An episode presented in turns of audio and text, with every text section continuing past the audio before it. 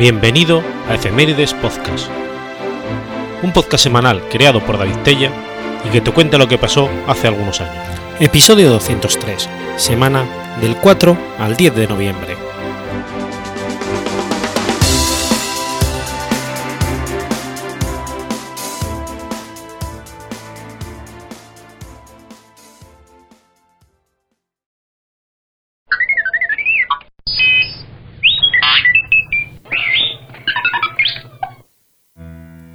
4 de noviembre de 1448. Nace Alfonso II de Nápoles.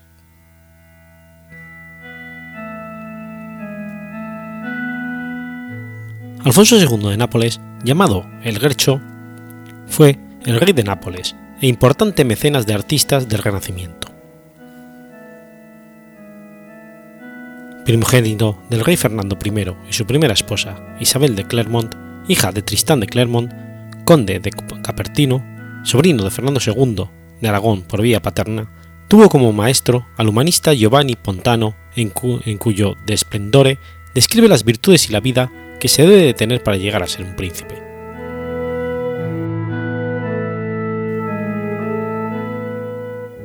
En 1463, y tras la muerte de su tío abuelo, Juan Antonio de Blazo Orsini, príncipe de Tarento, y después de su madre, obtuvo varios territorios de su herencia, así como la pretensión al trono de Jerusalén, a través de la familia de Brienne.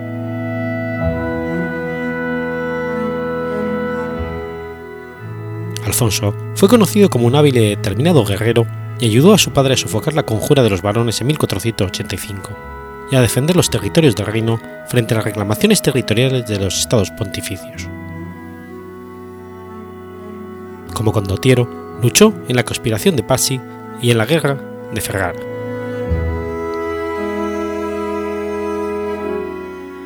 Durante su vida como heredero de la corona, participó en la vida cultural que envolvía la corte de su padre. Un ejemplo de su mecenazgo son las villas de la Duchesca y especialmente Pollo Reale, justo a las afueras de Nápoles, donde destacaban sus majestuosos jardines con fuentes y amplias avenidas.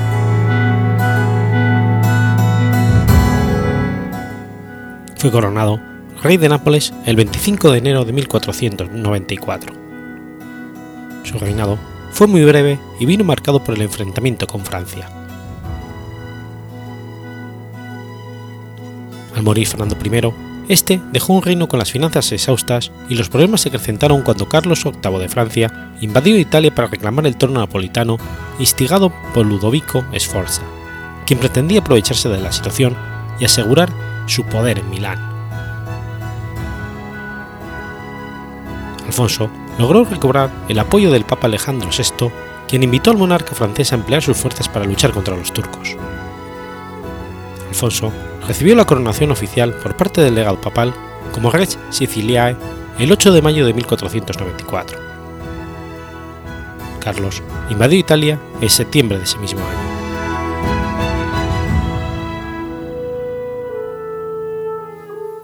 Pese al apoyo papal, Carlos VIII no, desistió y a principios de 1495 llegó cerca de Nápoles tras derrotar una flota napolitana y florentina al mando del hermano de Alfonso, el duque Federico de Calabria, en Porto Venere.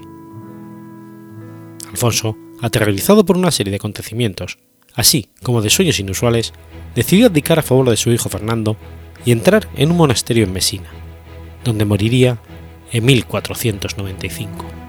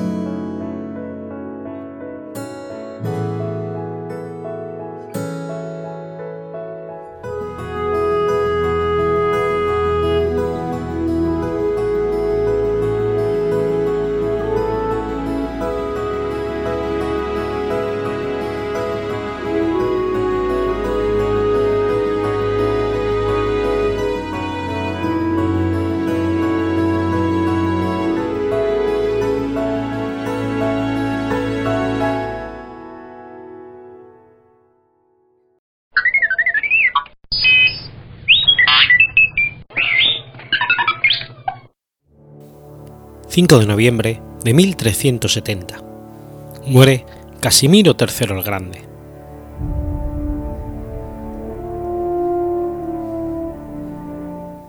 Casimiro III el Grande fue rey de Polonia de 1333 a 1370, siendo el último gobernante de la dinastía Piasta en el trono polaco.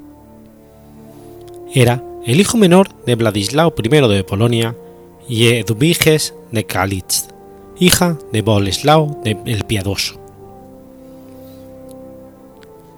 Como soberano, normalizó las relaciones con el reino de Bohemia y la orden teutónica. En 1335 logró obtener el rey bohemio Juan I de Bohemia la renuncia de sus derechos al trono polaco. Al mismo tiempo, lanzó una campaña para liberar los principados de Silesia, que en los siguientes años intentó infructuosamente recuperar. Finalmente, hizo la paz con el reino de Bohemia en 1348 en Amislow. En el Tratado de Kalitz de 1343, firmado con los caballeros teutóricos, recuperó Quillagui y Dobrovnik, a cambio de renunciar a sus derechos sobre Pomerania. El principal aliado del rey Casimiro el Grande en el ámbito internacional fueron los húngaros. Con su ayuda, en los años 1340 al 49, unió parte de Galicia Vladimir a la Gran Polonia.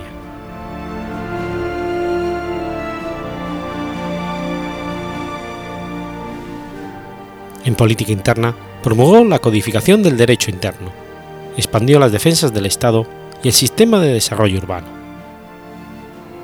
En 1364 fundó la Universidad de Cracovia. Se casó cuatro veces. No dejó ningún heredero legítimo, por lo que a la muerte de Casimiro ascendió al trono de Polonia su sobrino, Luis I de Hungría. Hijo de Vladislao I, resolvió los problemas con sus vecinos mediante hábiles compromisos. Obtuvo la renuncia de Juan de Bohemia al trono de Polonia, recuperó Mazovia y Cajubía, y ocupó amplios territorios de tártaros y lituanos reconoció a los Danju el derecho de sucederle en caso de morir sin descendencia masculina, siendo el principal candidato su sobrino, el rey Luis I de Hungría.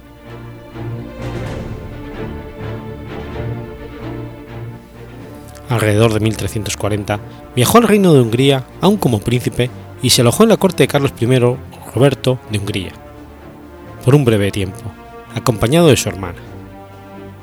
Fue ahí que se vio envuelto en un escándalo donde la hermana mayor de Isabel le indujo a seducir a una noble húngara llamada Clara Zach, que también vivía en la corte. Al enterarse de esto, el padre de la joven, el noble húngaro Feliciano Zach, irrumpió en la corte del rey Carlos Roberto e intentó darle muerte, junto con la reina Isabel, pero no lo consiguió. Fue asesinado y su familia ejecutada públicamente a manera de advertencia para los demás.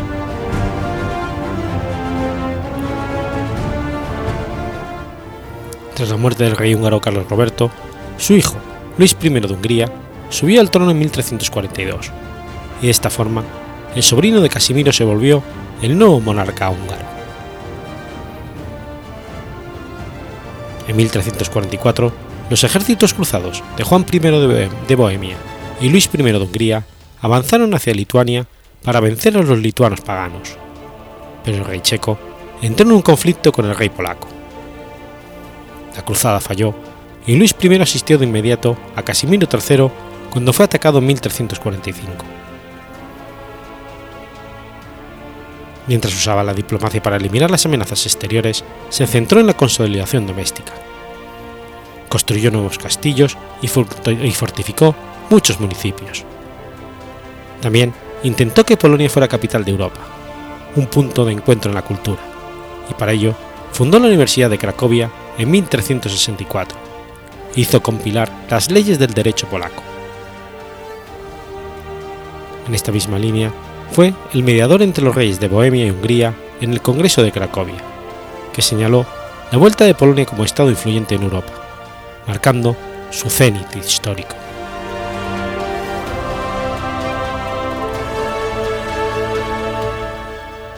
Permitió el asentamiento de los judíos en Cracovia, donde prosperaron y florecieron. Su gobierno fue el único en Europa que no se sumió a las acusaciones contra el pueblo judío de propagar la peste negra.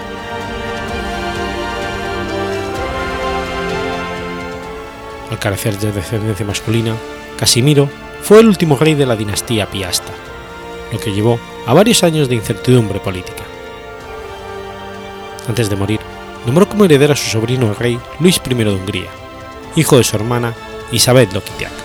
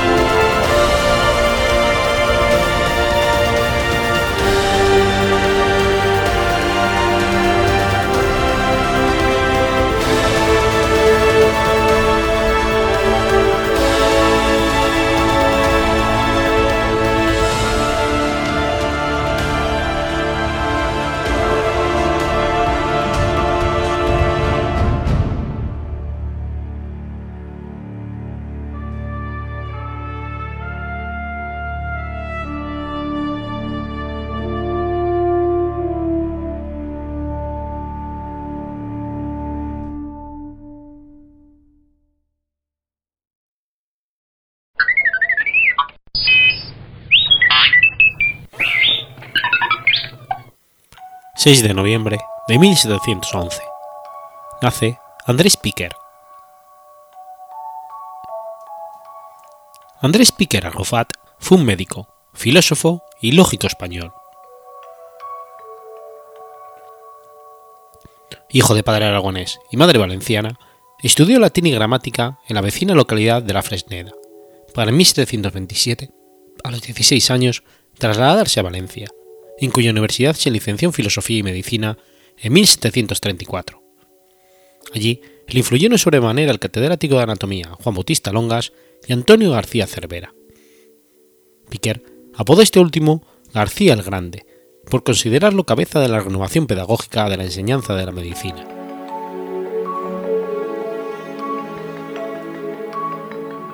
Nada más graduarse, quiso acceder a la plaza en el Hospital General de Valencia, y en cátedras de la universidad, lo que no pudo conseguir en ese momento.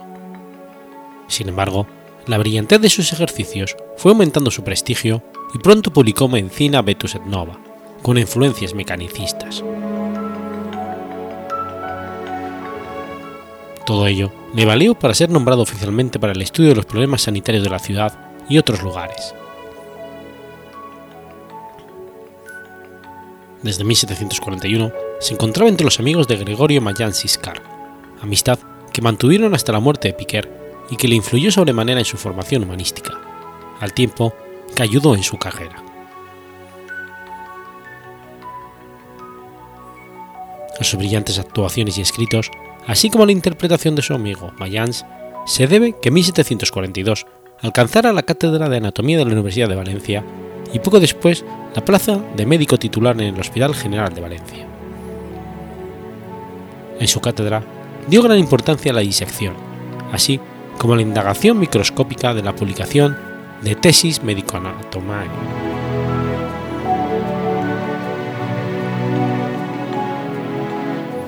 En ese mismo año entró a formar parte de la Academia Valenciana, recién fundada por Mayans, institución no se consolidó principalmente por la insistencia de su fundador en publicar obras científicamente anticuadas, lo que le reprochó Piquer.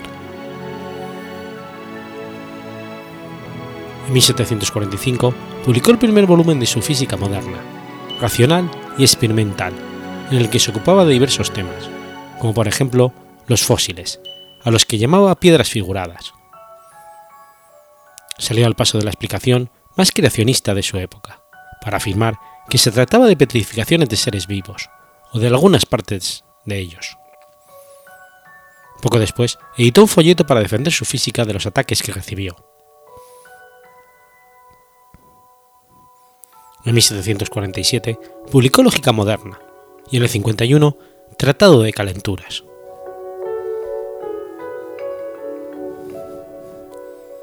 Ese mismo año, el marqués de la Ensenada le nombró médico de cámara supernumerario de Fernando VI y se trasladó a Madrid, designación en la que influyeron tanto Mayans como su maestro Antonio García, quien ya era médico real. Asistió al depresivo rey y a la reina Bárbara de Braganza.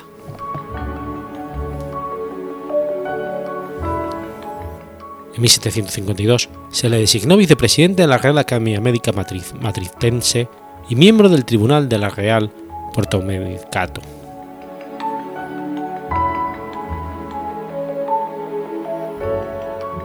En su discurso sobre la enfermedad del rey, el eh, Fernando VI, se puede apreciar una gran rigurosidad en la observación de las enfermedades mentales.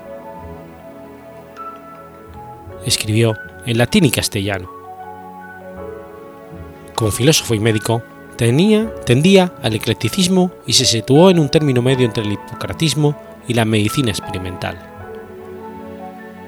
Conocía perfectamente la escolástica, pero le seducían también las novedades extranjeras de la Ilustración, y al cabo se mostró como uno de los principales exponentes de los novatores en la temprana Ilustración española. Tradujo al castellano en tres tomos la obra de Hipócrates con el texto griego y su versión latina.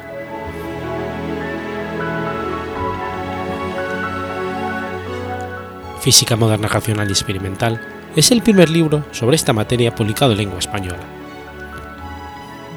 el móvil que le condujo a escribir la física fue la falta de preparación de los escolares en lo que se refería a física moderna, y su intento de ofrecer conocimientos físicos útiles a los estudiantes de medicina. Los supuestos de la obra son totalmente modernos, y así afirmó que la física es una ciencia racional. La experiencia es su principal fundamento.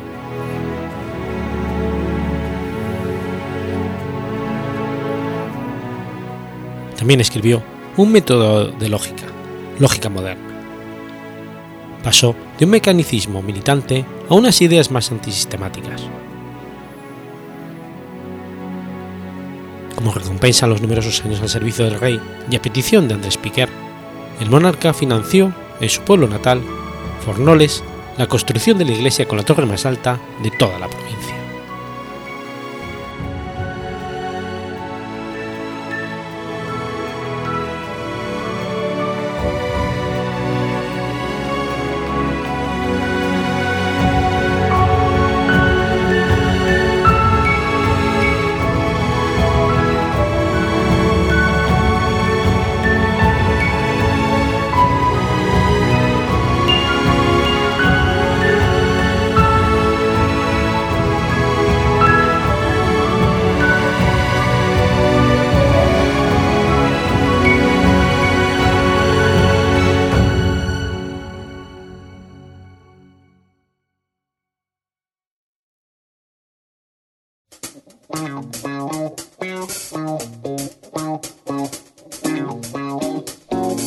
¿Conoces la Asociación de Escuchas de Podcasting? Asespod es el primer lugar de encuentro para todas aquellas personas que escuchan este formato de audio.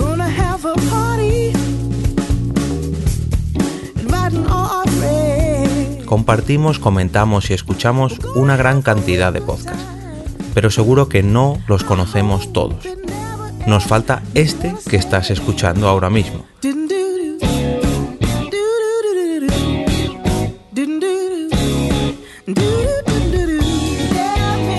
Queremos que tú, oyente de este podcast, formes parte de todo esto.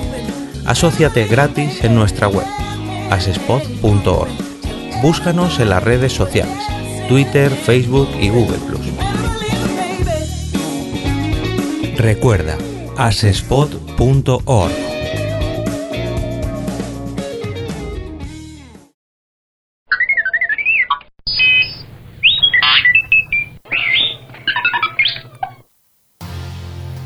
...7 de noviembre de 1808... ...sucede la batalla de Palo Hincado.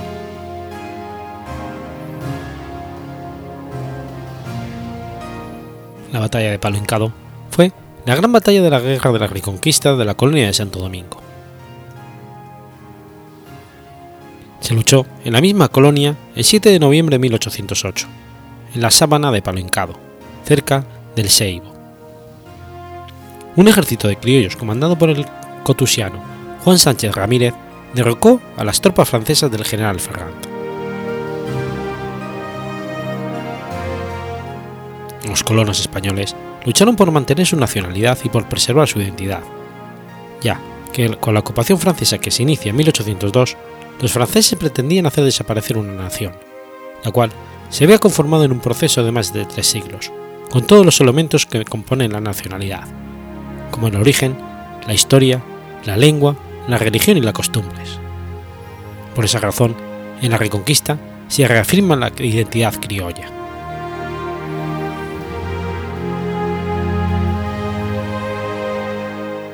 Después de la debacle de la expedición de Santo Domingo en diciembre de 1803, los españoles, para salvar a Napoleón Bonaparte, toleraron en su territorio la presencia de tropas francesas bajo las órdenes de los generales Jean-Louis Ferrand y François-Marie Perichot de Cabersau. Estas tropas están relacionadas, estacionadas en la parte oriental de la ciudad, la actual República Dominicana.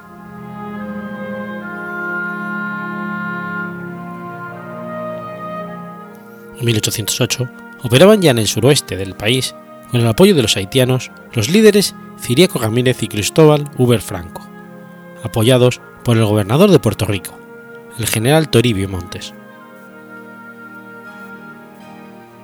El 17 de septiembre de ese mismo año, Juan Sánchez Ramírez aprovechó la llegada de un barco español a Samaná para escribir y pedir ayuda al gobernador Montes. El 28 del mismo mes llegó, desde Puerto Rico, la goleta española Montserrat, con la noticia de la inminente llegada del apoyo solicitado por Sánchez. Mientras Ferrand, el gobierno francés, consciente de los acontecimientos, se preparaba para sofocar la inminente rebelión. Sánchez Ramírez ganó una a una para la causa de la reconquista a las autoridades criollas que estaban al servicio de Francia en la región oriental. Después, le fue fácil tomar la villa de Seibo el 26 de octubre. El 29 de octubre, en la desembocadura del río Yumá, recibió el apoyo enviado por el gobernador Montes de Puerto Rico. El propio Sánchez Ramírez fue a darle la bienvenida a caballo. El material, que había sido embarcado en un bergantín, una goleta y dos lanchas rápidas equipadas con cañones, constaba de 400 fusiles con bayonetas y 200 sables. Además, también venían 200 voluntarios, en su mayoría emigrados.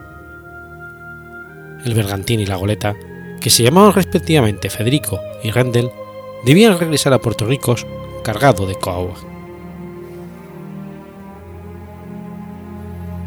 Fue entonces cuando Ferrand partió hacia el Seibo con un ejército respetable, decidido a sofocar la revuelta. El momento era serio para los revolucionarios. Era urgente convertir a Samaná en un bastión de la Reconquista, porque sin la posesión de un bastión portuario, la comida y los refuerzos serían difíciles de transportar a los rebeldes.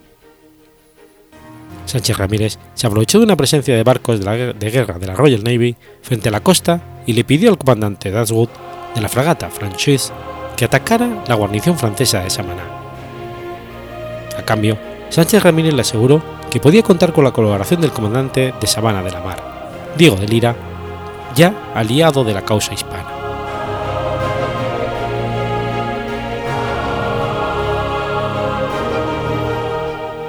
Los, voluntarios desembarcaron en Yun. El único soldado real que permaneció en territorio dominicano para hacer campaña fue el teniente de la milicia Francisco Díaz, quien se unió al contingente de Sánchez Ramírez como compatriota voluntario. Siendo uno de los únicos que conocían las tácticas militares, Sánchez Ramírez le encomendó el mando de logística hasta el Seibo. Luego le encargó que organizara la preparación militar y la elección de la posición más ventajosa para esperar al enemigo que se acercaba ya. Después de una encuesta de toda el área, Díaz eligió los alrededores de Magarín.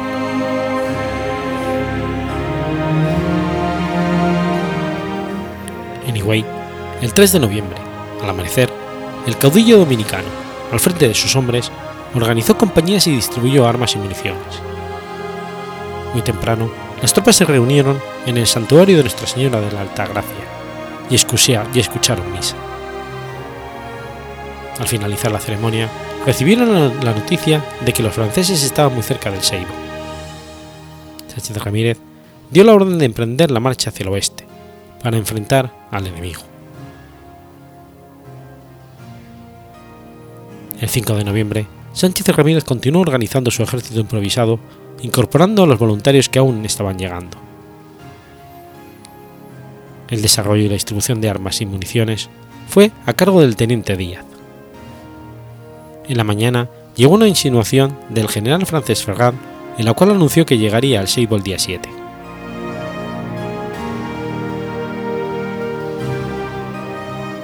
Sánchez Ramírez respondió que estaba dispuesto a medir su fuerza con los franceses. Ferrand tomó con fanfarrón y no pudo evitar sonreír. Debido a su armamento y a la superioridad táctica de sus hombres, ciertamente se vio a sí mismo como un ganador contra los criollos, desprevenido y mal armado.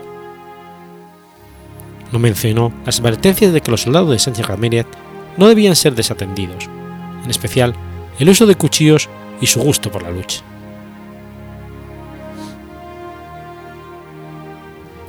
El día 6, Sánchez Ramírez llegó a Magarín y le pareció que el teniente Francisco Díaz no había elegido bien el lugar. Decidió que Palincado, al oeste del Seibo, tenía mejores condiciones.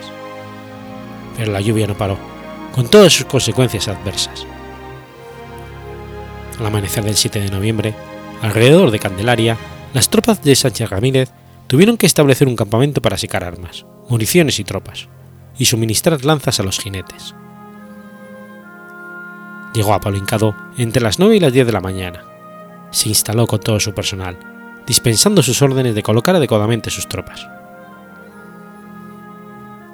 Entre muchas otras disposiciones, tomó una para ordenar al puertorriqueño, José Roja, que se escondiera con 30 tiradores para distraer la atención del enemigo cuando cesase el fuego en la parte delantera. Rosa fue una de las tropas que llegaron a Yuma el 29 de octubre ubicado en el centro de su, ejército, colocó a su derecha a Manuel Carvajal y a su izquierda Pedro Vázquez. Miguel Febles le servía como ayudante mayor. Sánchez Ramírez recomendó atacar con el arma blanca después de la primera salva, para evitar que las tácticas y el mejor armamento de los franceses tomaran el poder. Terminó el discurso anunciando que aplicaría la pena de muerte al soldado que volviera la cara al tambor que tocase la retirada y al oficial que lo ordenara, incluso a sí mismo. De esta manera, hizo que todos, incluido él mismo, pensaran que era mejor morir luchando que deshonrarse a sí mismo. Su última exclamación fue un grito para Fernando VII, el príncipe que en ese momento personificaba las mejores esperanzas de España. La batalla iba a ser decisiva, ya que el propio gobernador llegó con el grueso de las fuerzas que tenía y su derrota significaría el triunfo de la campaña. Los franceses comenzaron las hostilidades alrededor del mediodía. La caballería francesa avanzó para cortar el ala izquierda hispano-criolla. Los los jinetes conducidos por el capitán Antonio Sosa corrieron a su encuentro, obligándolos a disparar en sus bridas. Esta primera colisión cuerpo a cuerpo fue sangrienta. Sánchez Ramírez luego dio la orden de avanzar a la caballería de su ala derecha, dirigida por el capitán Vicente Mercedes, operación que fue ejecutada a gran velocidad, al derribar al enemigo. Diez minutos de lucha fueron suficientes para cubrir el campo de batalla con cadáveres franceses.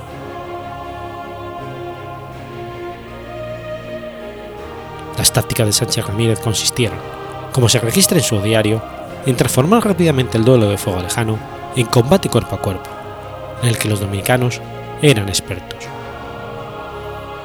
Lo realizaron con tal gallardía y audacia que solo hubo siete muertos de su lado. Entre estos, significativamente, los líderes de los dos cuerpos de caballería, los capitanes Antonio Sosa y Vicente Mercedes. Al ver derrotados sus batallones, el general Ferrand huyó precipitadamente hacia Santo Domingo con un grupo de oficiales supervivientes, perseguidos por un escuadrón comandado por el coronel Pedro Santana, padre homónimo del futuro presidente de la República. Los fugitivos ganaron terreno y cruzaron un río. El escuadrón detuvo la persecución allí, por temor a ser vulnerable en campo abierto, a merced de francotiradores que los esperaban. Esto permitió a los fugitivos detenerse y descansar en el valle Gualquía. En este punto, Ferran, infeliz y dominado por el desaliento, se disparó en la cabeza.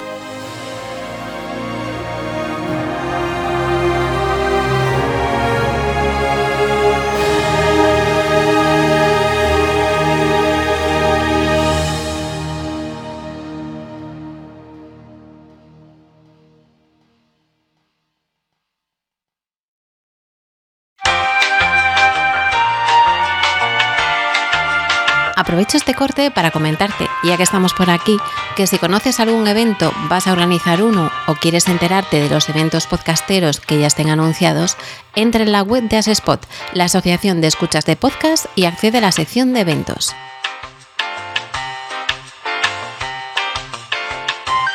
Si conoces alguno que se va a celebrar y no está allí, tienes una opción para enviar la información para incluirlo.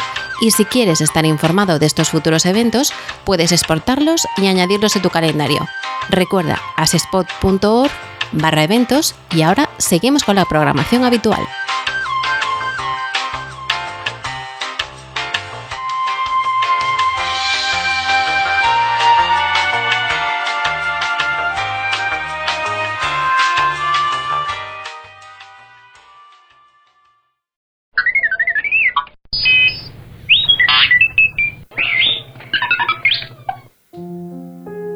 8 de noviembre de 1517.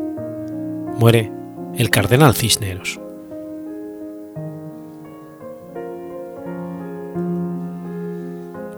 Francisco Jiménez de Cisneros, cuyo nombre de pila era Gonzalo, y más conocido como Cardenal Cisneros, fue un cardenal, arzobispo de Toledo, primado de España y tercer inquisidor general de Castilla, perteneciente a la Orden franciscana. También gobernó la corona de Castilla en dos ocasiones, por incapacidad de la reina Juana. Entre 1506 y 1507 presidió el Consejo de Regencia que asumió el gobierno castellano tras la muerte del rey Felipe el Hermoso, en espera de la llegada de Fernando el Católico. Entre 1516 y 17 volvió a asumir el gobierno tras la muerte del rey Fernando y en espera de Carlos I.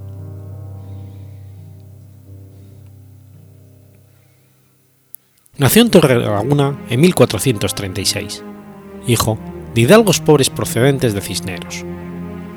Tuvo dos hermanos, Juan y Bernardino. Primo suyo fue el reformador benedictino García Jiménez de Cisneros. Comenzó sus estudios en Roa y Cuellar, pasando más adelante a las aulas del Estudio General Franciscano en Alcalá de Henares, donde posiblemente estudió gramática. Terminó sus estudios en filosofía, teología, derecho jurídico y canónigo en el Colegio Mayor de San Bartolomé en Salamanca. De allí pasó a Roma, en donde fue ordenado sacerdote en torno a 1460 y donde ejerció de abogado.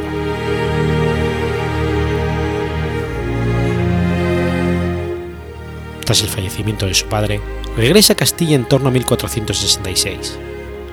Consigue el arciprestazgo de Úceda, enfrentándose con el arzobispo de Toledo, Alfonso Carrillo de Acuña, lo que significó el encarcelamiento durante algunos años, primero en Uceda y posteriormente en el castillo de Terremocha.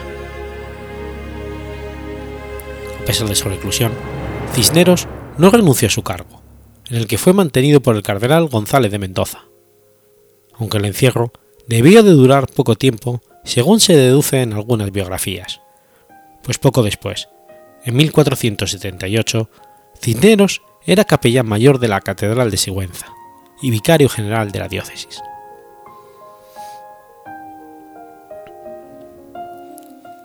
Sufrió una profunda crisis espiritual que le llevó a entrar en la orden de los franciscanos. Fue entonces cuando sustituyó su nombre de Gonzalo por el de Francisco, en honor a San Francisco de Asís. Pasó de San Juan de los Reyes en Toledo a Castañar y después al convento de Salcena, donde durante siete años llevó una vida monacal. De allí lo sacó la reina Isabel la Católica en el año 1492, tras convencerle de que aceptara ser su confesor, siguiendo los consejos del entonces arzobispo de Toledo, el cardenal Pedro González de Mendoza, primer protector de Cisneros. 1494 fue nombrado provincial de la Orden Franciscana en Castilla. Acometió en ella una profunda reforma, siguiendo el movimiento espiritual de la estricta observancia de Pedro de Villacreces, para adecuarla a la estricta observancia de las reglas de San Francisco.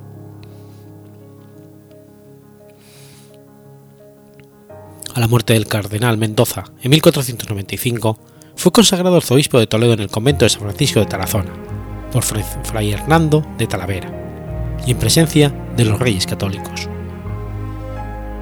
Durante la Baja Edad Media, era ostentar el mayor poder tras la corona al ser primado de España y canciller mayor de Castilla.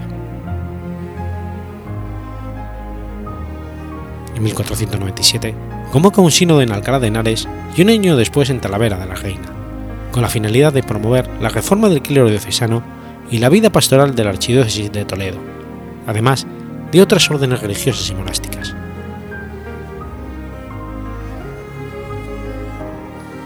En 1499 partió al Reino de Granada, con el encargo de asumir su evangelización, en colaboración del arzobispo Fray Hernando de Talavera. En el 1500 comenzó a mandar misioneros castellanos al, Nuevo Mundo, especialmente de su orden, los frailes menores. Entre sus misioneros franciscanos envió a su secretario, Francisco Juez, y después a tres monjes jerónimos, Fray Luis de Figueroa, Fray Bernardino Manzanedo y Fray Alonso de Santo Domingo, encargados de evitar los abusos de poder.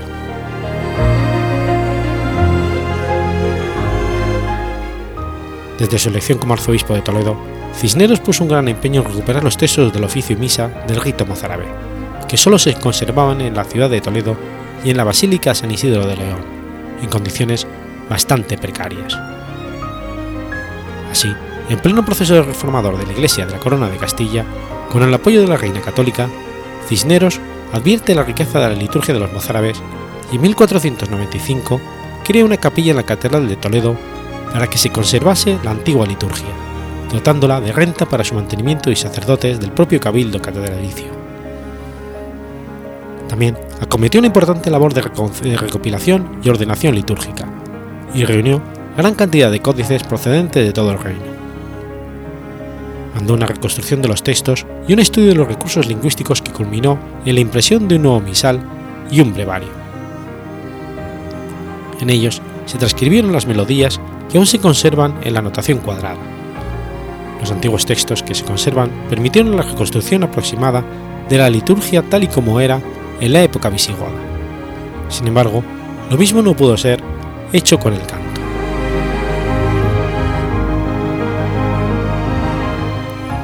En 1501 instituyó la obligatoriedad de la identificación de las personas con un apellido fijo.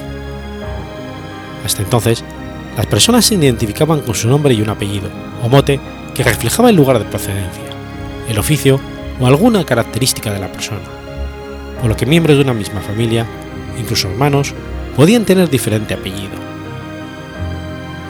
Este sistema producía un tremendo caos administrativo para poder identificar a las personas por familias. A partir de la ordenanza de Cisneros, el apellido del padre quedaba fijado y pasaría a ser el de todos sus descendientes.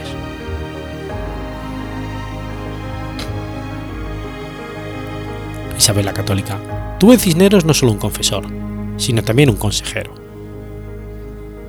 Al morir la reina, Juana I de Castilla y su esposo Felipe de Habsburgo fueron nombrados reyes de Castilla. El 24 de septiembre, víspera de la muerte de Felipe I, los nobles acordaron formar un consejo de regencia interina para gobernar provisionalmente el reino presidido por Cisneros y formado por el almirante de Castilla, el condestable de Castilla, Pedro Manrique de, de Lara y Sandoval, duque de Nájera, Diego Hurtado de Mendoza y Luna, duque del Infantado, Andrés del Burgo, embajador del emperador, y Filiberto de Bere, mayordomo mayor del rey Felipe.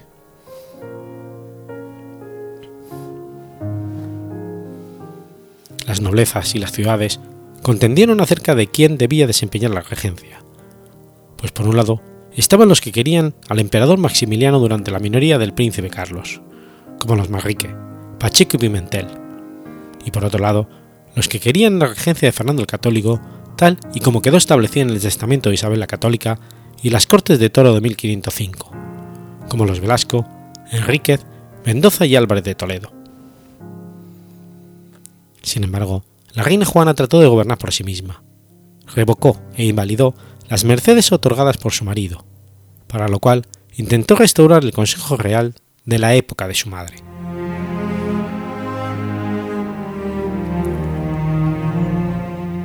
Sin consultar a Juana, Cisneros acudió a Fernando el Católico para que regresara a Castilla. Pero a pesar de los intentos de Cisneros, nobles y prelados, la reina no reclamó a su padre para gobernar y de hecho llegó a prohibir la entrada del arzobispo a palacio. Para dar legitimidad al nombramiento como regente de Fernando el Católico, el Consejo Real y Cisneros buscaron encauzar el vacío de poder con la convocación de cortes, pero la reina se negó a convocarlas, y los procuradores abandonaron Burgos sin haberse constituido en asamblea. Tras regresar de tomar posesión del reino de Nápoles, Fernando el Católico se entrevistó con su hija el 28 de agosto de 1507 y volvió a asumir el gobierno de Castilla. Agradecido por Poncisneros, el rey le consiguió el capelo cardenalicio con el título de Santa Balbina. En diciembre de 1509, el rey pactó con el emperador la renuncia de las pretensiones imperiales a la regencia de Castilla, y las Cortes de 1510 le ratificaron como regente. Entre 1507 y 1516, aun con extremadas dificultades, Cisneros y el rey Fernando lograron devolver un tanto el prestigio que la monarquía había perdido. En 1507, Cisneros fue nombrado inquisidor general de Castilla. Se renovó el entusiasmo conquistador, desempeñando Cisneros un papel importante en la conquista de Orán, al igual que en los tiempos de Isabel la Católica había participado de manera activa en la conquista de Granada.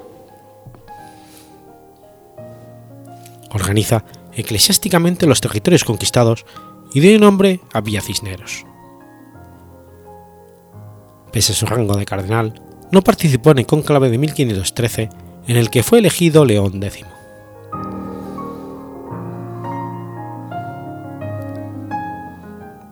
Durante su vida, participó en mayor o menor medida en todo lo que se hizo durante el reinado de los reyes católicos y contribuyó, de forma decisiva, a la configuración del nuevo Estado. Reformó la vida religiosa, que había caído en una gran relajación moral y una variedad intelectual. Supo ver que toda la renovación empezaba por la educación, y sin ser un erudito, fundó en Alcalá de Henares una de las instituciones que más influyó en la cultura española, la Universidad Cisneriana.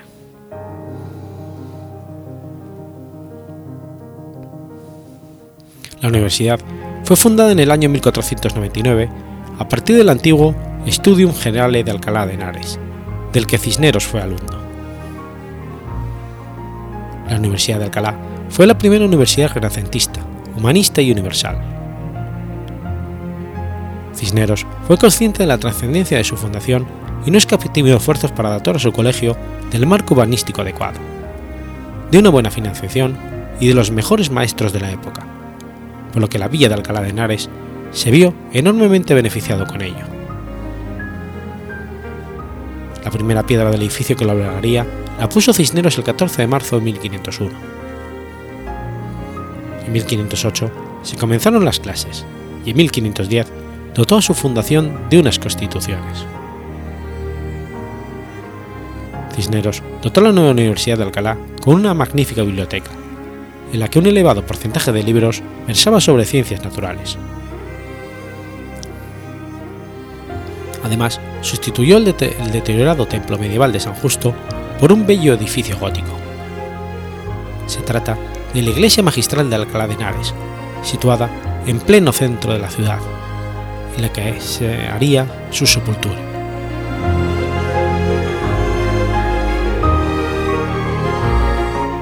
La concesión del título de iglesia magistral implicaba que una parte importante del cabildo de la Iglesia debía estar formado por maestros de la universidad. Con esta disposición, el cardenal solucionaba otra de sus preocupaciones, dotar de jubilación a sus profesores eméritos, dado que al entrar a formar parte del cabildo estarían percibiendo una pensión vitalicia de las rentas eclesiásticas. De otra manera, al cesar por edad en sus funciones docentes de la universidad, no tendrían más sustento que el que hubieran podido ahorrar durante su vida activa.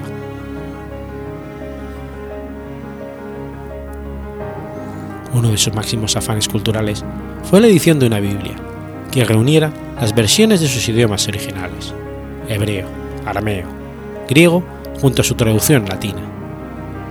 Es la llamada Biblia Poliglota Complutense.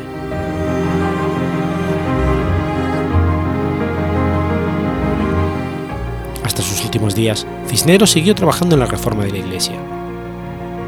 En el quinto concilio de Letrán, contribuyó enviando un programa de reformas, descentralización de la curia, esencia total de la simonía de la elección pontificia, reunión de un concilio general cada cinco años, exámenes de los candidatos a los beneficios eclesiásticos y una clarificación eclesiológica de las doctrinas conciliaristas.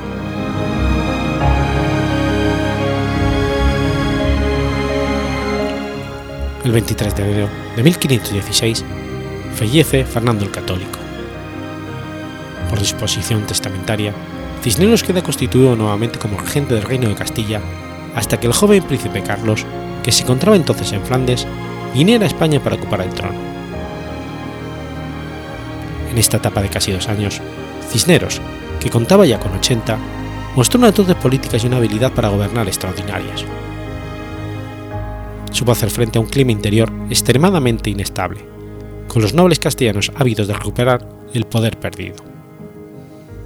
Asimismo, logró abortar las intrigas de los que pretendían sustituir en el trono español a Carlos por su hermano Fernando, que había sido educado en España por Fernando el Católico, destituyendo a todo el entorno del infantado y nombrando el 17 de septiembre de 1517 al marqués de Aguilar de Campó como gobernador de su persona y casa.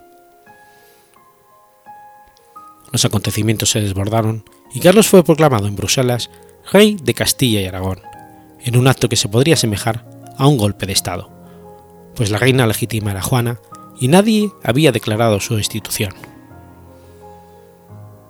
Sin embargo, Cisneros advino los hechos de Bruselas y envió emisarios a Flandes urgiendo la inmediata presencia de Carlos como único medio de parar las inquietudes de rebelión que corrían por el reino. Así pues, de facto, había dos gobiernos, el de la corte de Bruselas y el de Cisneros en Castilla.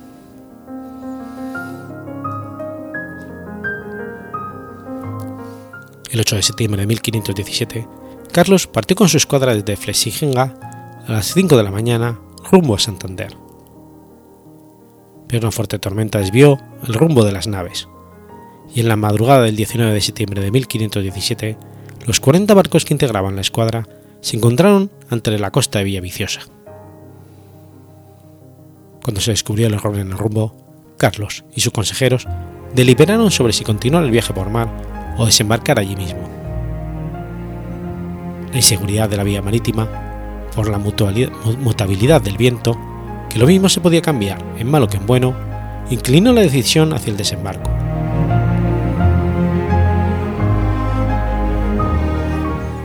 Cisneros deseaba la llegada del rey para poder tener una entrevista y estaba preparando todo para la entronización. Sin embargo, la comitiva real se desplazó lentamente, sin fijar fecha y lugar para una entrevista, por lo que Cisneros partió al encuentro del monarca. La actitud del joven rey fue considerada como un acto de desprecio hacia el anciano cardenal. Sin embargo, este retraso voluntario por el encuentro de ambos fue promovido por el consejero del rey, Guillermo de Croy, que desconfiaba de la lealtad de Cisneros al rey. Finalmente, se fijó la fecha para el encuentro para el día 5 de noviembre. Cisneros, muy enfermo, no pudo continuar el viaje y, terminó falleciendo en Roa el 8 de noviembre de 1517.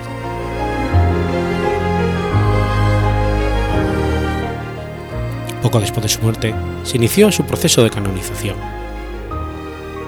El primer intento comenzó a mediados del siglo XVI en el convento de San Francisco de Tagalagua.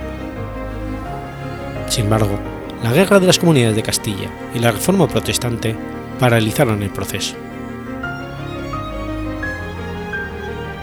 En 1569 se publicó una biografía escrita por Álvarez Gómez de Castro, lo que permitió la difusión de su vida y obra por toda Europa.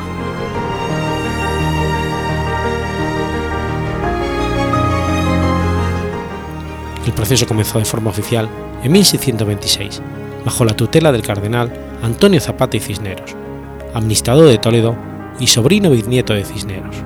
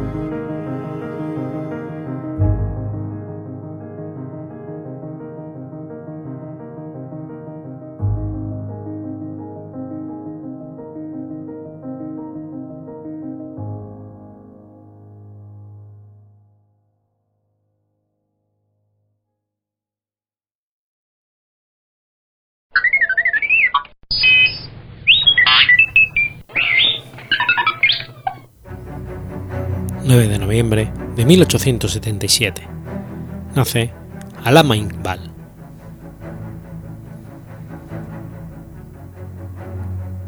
Muhammad Iqbal fue un poeta, filósofo y político pakistaní cuya poesía se destaca entre los más importantes de los idiomas persas e hindú de los tiempos modernos. También es famoso por su obra de filosofía política y religiosa del Islam, se le acredita con proponer la idea de un Estado independiente para indios musulmanes, que, habría de inspirar la creación de Pakistán. Es comúnmente referido como Alama Iqbal, donde Alama significa erudito. Said Muhammad Iqbal nació en Ixakol, Panjab, en el actual Pakistán, en ese entonces incorporada a la India, siendo el mayor de cinco hermanos en el seno de una familia cachemira. Se cree que la familia de Iqbal originalmente fue hindú de casta brahmin. Sin embargo, se convirtieron en musulmanes tras la conversión al Islam de Shah Ram Sapru, pariente de ellos. Sin embargo, esta versión ha sido disputada por algunos académicos. El padre de Muhammad Iqbal, Said Nur Muhammad, fue un sastre próspero, conocido por su devoción al Islam. La familia Iqbal crió a sus hijos con profundas raíces religiosas. Muhammad Iqbal fue educado inicialmente por tutores en idiomas, escritora, historia, poesía y religión. Su potencial como poeta y escritor fue reconocido por uno de sus tutores, Sayyid Mir Hassan, quien habría de ser profesor de Iqbal en el Colegio de la Misión Escocesa, en Saikol colegio del cual Iqbal habría de graduarse en 1892, teniendo habilidades en el dominio de varios idiomas, así como de la literatura, tanto en prosa como en poesía. A la edad de 15 años, su familia arregló su matrimonio, como lo dictaba la costumbre, con Karim Bibi, hija de un solvente médico Gujarati. La pareja tuvo dos hijos, Mirak Begam, nacido en 1895, y Aftab, nacido en 1899. Sin embargo, el matrimonio no tuvo buen fin, lo que llevaría al divorcio en 1916. Iqbal obtiene su licenciatura en el Government College University, en Lahore, en donde estudia filosofía, literatura inglesa y árabe, graduándose cum laude y ganando una medalla de oro por sobresalir en el examen de filosofía. Iqbal estudia su maestría bajo Sir Thomas Walker Arnold, profesor académico de filosofía moderna e islam en la universidad. Arnold le expone a Iqbal las ideas y culturas de Occidente. Iqbal habría de ser asignado como lector de árabe, cargo de menor categoría al de profesor, en el Oriental College en Lahore. Publica su primer libro en Urdu, El conocimiento de la economía, en 1903. Dos años más tarde, publica su canción patriótica Canción de la India.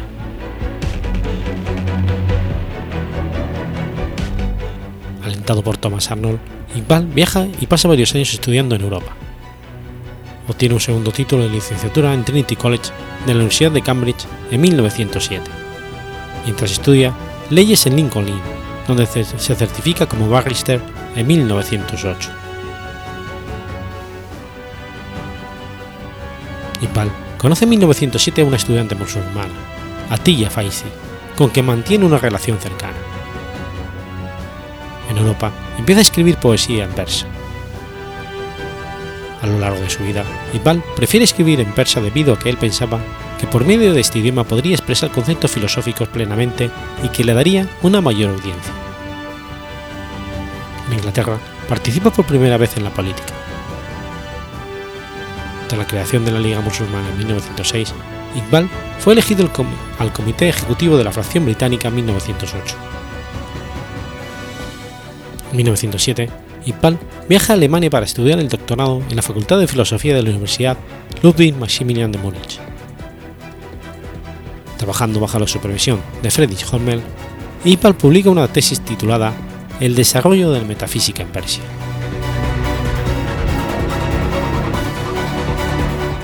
Tras su regreso a la India en 1908, Iqbal consiguió un puesto como profesor asistente en el Government College en Lahore, puesto que dejó en un año para dedicarse a las leyes, debido a su precaria situación económica. Durante este periodo, la vida personal de Iqbal fue toda, agitación.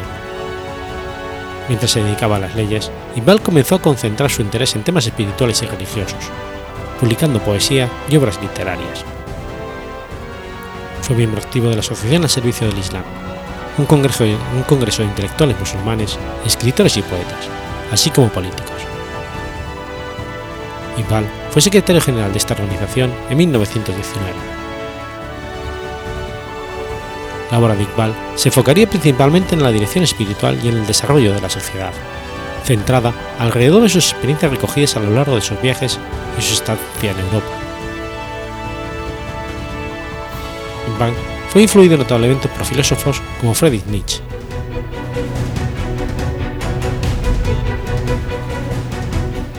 La poesía y filosofía de Rumi tuvo una profunda influencia en el pensamiento de Iqbal.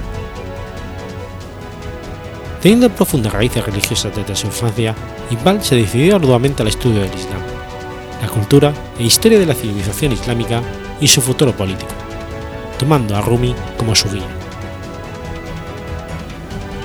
Iqbal colocó a Rumi en un papel de guía en muchos de sus poemas, y su obra se enfocó en recordarles a sus lectores de las pasadas glorias de la civilización islámica, llevando un mensaje con enfoque espiritual puro en el Islam, como una, fuerte, como una fuente para la grandeza de la emancipación sociopolítica.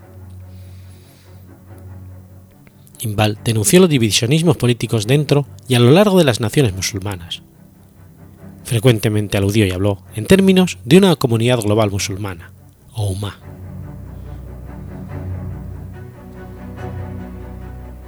Apoyó la participación de la India en la Primera Guerra Mundial, así como el movimiento Khilafat, y mantuvo un contacto cercano con líderes políticos musulmanes como Muallama Muhammad Ali y Muhammad Ali Jinnah. Fue un crítico del Congreso Nacional Indio que él consideraba dominado por hindúes y lamentó que la Liga se dividiera en facciones entre los grupos pro-británico dirigido por Muhammad Safi y el grupo centralista dirigido por Jinnah durante la década de 1920. En noviembre del 26, Iqbal compitió por un asiento en la Asamblea Legislativa de Panjab presentando al distrito musulmán de Lahore, siendo apoyado por amigos y simpatizantes, y derrotó a su oponente por un margen de 3.177 votos. Apoyó las propuestas constitucionales presentadas por Jinnah con el objeto de garantizar los derechos políticos musulmanes y la influencia en una coalición con el Congreso, y trabajó con Aga Khan III y, sus y otros líderes musulmanes para reparar las divisiones internas de la Liga Musulmana para lograr su unidad.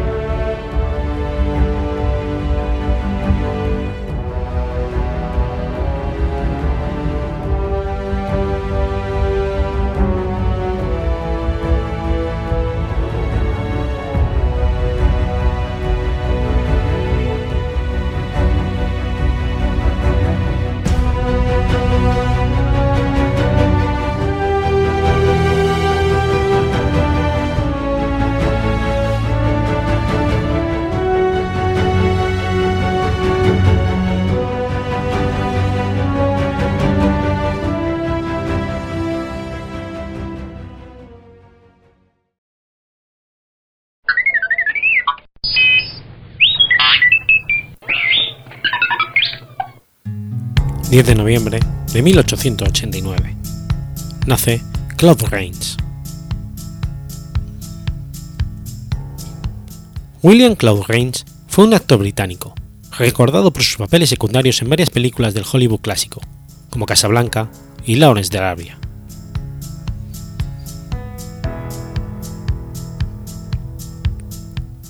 Siendo niño, debutó en el teatro, iniciando una prolífica carrera que lo convertiría en uno de los mejores actores de carácter del cine y en un prestigioso actor teatral, superando algunos problemas de edición que tenía desde niño, como recuerda su hija en la biografía que sobre él escribieron John Shuster y Joanna Godwinski. Durante la Primera Guerra Mundial perdió la visión de un ojo, pero pronto se reincorporó a su labor en los escenarios y trabajó como profesor en la Real Academia de Arte Dramático, en donde obtuvo como alumnos a Lawrence Oliver y Vivian Lake. Allí conoció a la que sería una de sus muchas esposas, la actriz Elizabeth Jeans.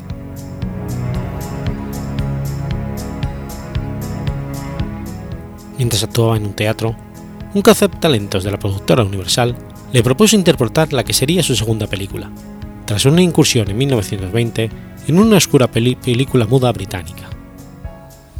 Se trataba del Hombre Invisible, en donde interpretó magistralmente el personaje del título, apoyándose en su voz, pues su rostro tan solo se ve en unos segundos al final de la película. Desde este momento desarrolla su carrera en el cine estadounidense, ciudadanía que obtendría en el año 1939.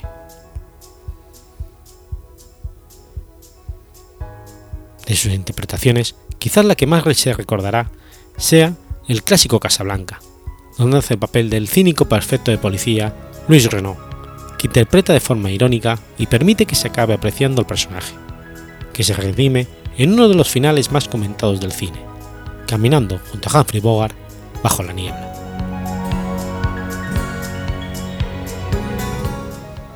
También su trabajo en otras películas es digno de elogio. En 1938 apareció junto a Errol Flynn en el clásico de aventuras Robin de los Bosques, en el papel del usurpador Juan Sin. En 1939 interpretó a un senador corrupto en el clásico de Frank Capra, Caballero sin espada, y en 1946 apareció en uno de sus mejores papeles en la película de Alfred Encadenados, donde está magistral encarnando a un nazi, que tendrá un patético final, junto a los actores de la talla de Cary Grant e Ingrid Bergman. En 1944 interpreta el papel protagonista en la película El señor Skeffington, junto a la mítica y excelentísima actriz Betty Davis. También participó en otras películas de la actriz, haciendo el papel de amante, amigo y doctor familiar. En 1945 fue nuevamente protagonista en César y Cleopatra junto a Vivian Lake, aunque la película no tuvo el éxito esperado. Pese a todo, fue el primer actor en cobrar un millón de dólares por la película. Como sucedió con otros actores de carácter, estuvo nominado cuatro veces a los Oscars, pero nunca lo obtuvo. Se despidió del cine en la historia más grande jamás contada, interpretando al príncipe Herodes. Podemos considerar a Claude Rains como el paradigma de los llamados actores secundarios, de los que a menudo se recuerda su rostro, pero no su nombre, interpretando papeles en los que parecía ser el protagonista, incluso aunque solo aparezca unos minutos en la pantalla. Falleció en Laconia, New Hampshire, Estados Unidos el 30 de mayo de 1967.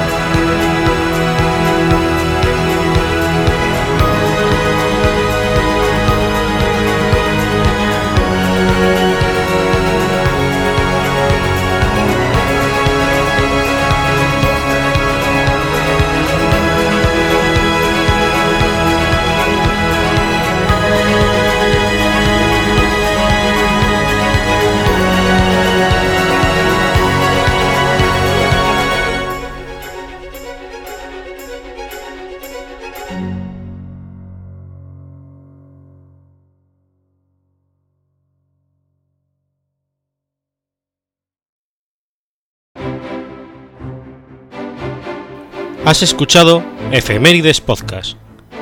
Si quieres ponerte en contacto conmigo, puedes hacerlo por Twitter a la cuenta arroba efemeridespod o mi cuenta personal, arroba telladavid, o por correo electrónico a la dirección efemeridespod.gmail.com. También puedes visitar la página web efemeridespodcast.es. Y recuerda que puedes suscribirte por iTunes y por iBox, y tienes un episodio nuevo cada lunes.